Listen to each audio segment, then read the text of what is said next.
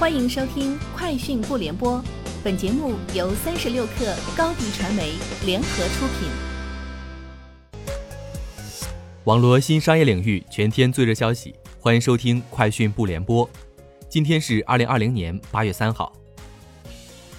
天眼查 App 显示，近日快手的关联公司北京达家互联信息技术有限公司新增多条名称为“快手小程序”的商标。国际分类包括网站服务、通讯服务、教育娱乐、金融物管等，申请日期为二零二零年七月二号。目前商标状态为等待实质审查。同时，北京达家互联信息技术有限公司还在申请快手云、快手看点等商标。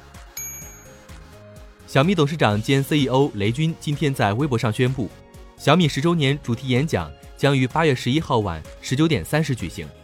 这场演讲。雷军将主要谈及三方面内容：一、小米十岁了，想对米粉朋友们做一次总结汇报；二、小米是谁？小米为什么奋斗？三、准备了几款十周年代表作，让大家检阅一下小米的十年成绩。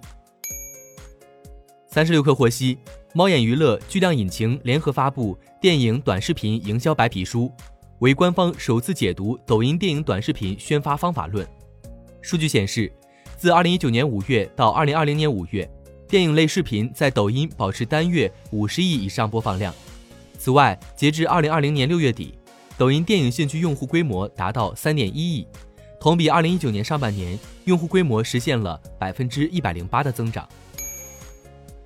据阿里巴巴方面介绍，今年上半年，阿里巴巴国际站36个行业全部实现正增长。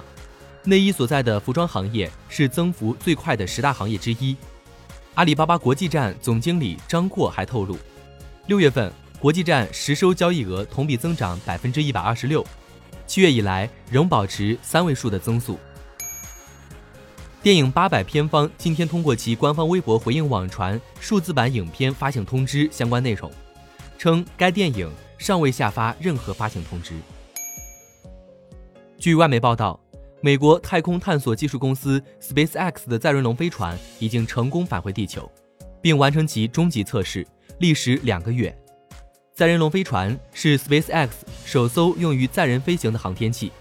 载人龙飞船在整个任务期间的表现符合预期，完成了发射、国际空间站对接、脱离轨道和降落的近乎全自动化流程，并确保了宇航员的安全。这意味着。载人龙飞船的下一步是开始提供定期载人航天服务，成为美国往返空间站的主要交通工具。微软表示将继续收购 TikTok 在美业务进行讨论，商谈将不晚于九月十五号完成。微软称可能邀请其他美国投资者参与 TikTok 交易，交易还可能包括 TikTok 在加拿大、新西兰和澳大利亚的业务。微软与字节跳动已就商谈意向通知了美国海外投资委员会。以上就是今天节目的全部内容，明天见。欢迎添加小小客微信 xs 三六 kr，加入三十六课粉丝群。直播带货就找高迪传媒，合作请联系微信公众号高迪传媒。